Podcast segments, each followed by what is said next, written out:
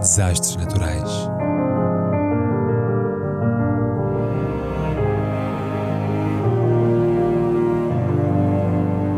Por António Araújo.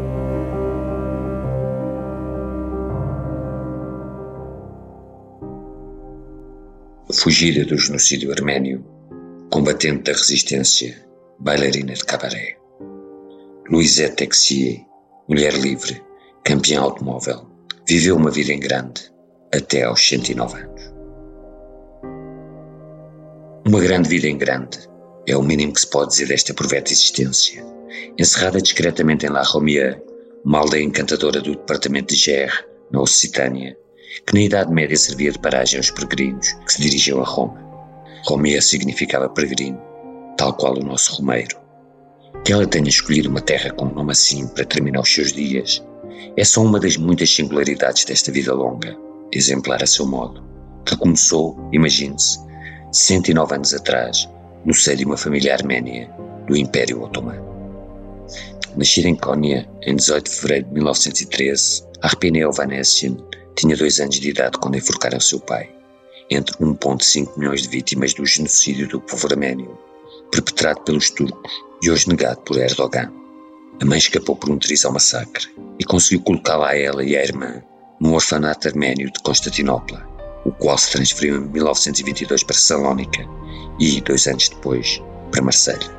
A seguir, Arpiné foi estudar para a escola Tebrotz Serre, em Rancy, um colégio arménio situado nos arredores de Paris, onde foi colega de Milene Manouchian, outra mulher extraordinária, combatente da resistência, amiga da família Aznavourian, do cantor, companheira de Michel Manouchian, cujo rosto foi exibido com os demais nove camaradas torturados e fuzilados pelos nazis em 1944, no infame cartaz vermelho que os alemães espalharam por todo o país, numa ação de propaganda que teria um efeito contrário ao esperado. Ao invés de dissuadir rebeldias, o póster sanguinário divulgou por toda a França o nome daqueles dez heróis, até então desconhecidos, cujo martírio se converteu em exemplo seguido por milhares de outros bravos jovens.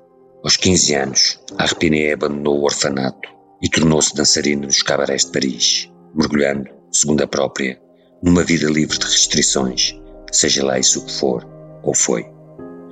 Numa fotografia da época, pousou para o estúdio Piaz, cuja clientela era quase exclusivamente composta por celebridades, Josephine Baker, Edith Piaf, Jean Marais, Marlene Dietrich, o que levou os seus biógrafos a sustentarem que a exótica Arpiné não era uma vulgar corista, mas uma estrela de primeira grandeza das noites parisienses. Facto que só pode ser atestado por quem viveu ao vivo e que hoje, muito provavelmente, já estará morto. Por essa altura, escondeu uma família judaica em casa e aderiu à resistência, guardando até morrer, com justificado orgulho, o cartão de membro das FFI, as Forces Françaises de l'Intérieur, a Confederação dos Opositores ao Nazismo, formada em 1944, que teve papel relevante no apoio ao desembarque dos aliados na Normandia. Depois, casou, teve dois filhos, mas acabou por trocar o marido por uma nova paixão, o automobilismo. Em 1955, na companhia de um amigo, o motociclista Georges Jojo Huel, foi assistir uma prova no autódromo de Limaze-Montclair e aí conheceu Jean Berrat, o campeão da Fórmula 1 que na altura corria para Maserati e que a convenceu a entrar naquele circo. Em janeiro de 1956, tornou-se a primeira mulher a participar no Rally de Monte Carlo, onde ganhou o cognome de Bulldozer, por razões que imaginamos, ficando num honroso centésimo décimo nono lugar em 233 concorrentes. Em abril, ao volante do Simca Ronde, ficou em sexto lugar na Coupe de Vitesse, no Autódromo de Montclair. Em agosto, participou no infernal raio de 2.200 km de Deauville a Hier. Em outubro, entrou na Coupe de Salon, também em Montclair. A partir daí, o automobilismo, segundo as suas próprias palavras, tornou-se um vício, no qual ganhou vários epítetos amistosos, como a guilhotina, e, ao que parece, foi então que mudou o nome de Arpiné para Louisette, uma corruptela alusiva à decapitação de Luís XVI, La Tête de Louis, La Louis-Tête, Louisette.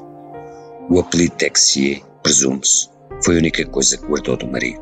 Luizette Texier entraria em competições esportivas de alto nível de 1956 a 1964 e, em 1963, ficou classificada em segundo lugar na categoria GT do Tour de France Automobile, numa equipa exclusivamente feminina, com o Jaguar MK2, pilotado por Annie Soisbeau, uma antiga campeã de ténis que se converteria numa estrela do automobilismo francês, junto ao qual Luizette aparecem fotografias que dão bem nota do que era o desporto automóvel naquela idade da inocência, em que ambas corriam vestidas de botas altas e casacos de astracan e com um leopardo de estimação a bordo.